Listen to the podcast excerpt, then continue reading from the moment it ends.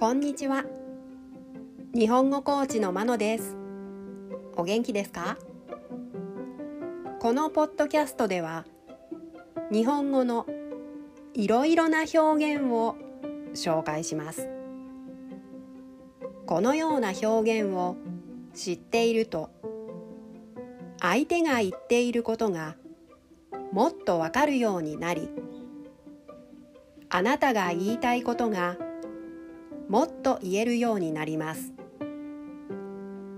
今週はものの数え方を紹介します。日本語ではものの数を言うときに数字の後に数えるものの種類を表す言葉をつけます。今日は剣を紹介します。要件を数えるときに使います。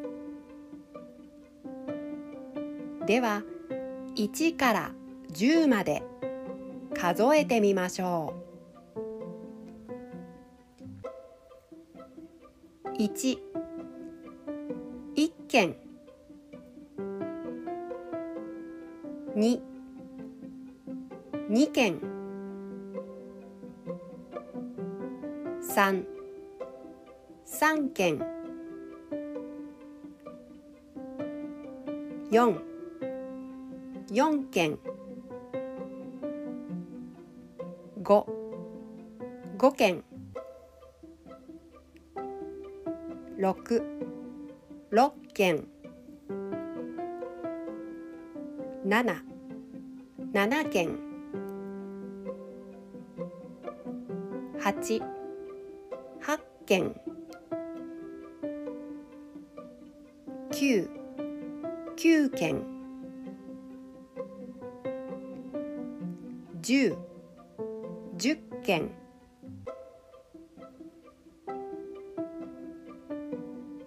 例文。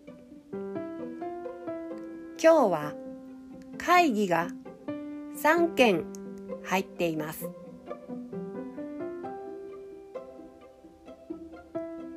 いかがでしたか？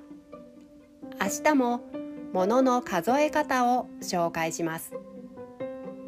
では今日はこの辺で。さようなら。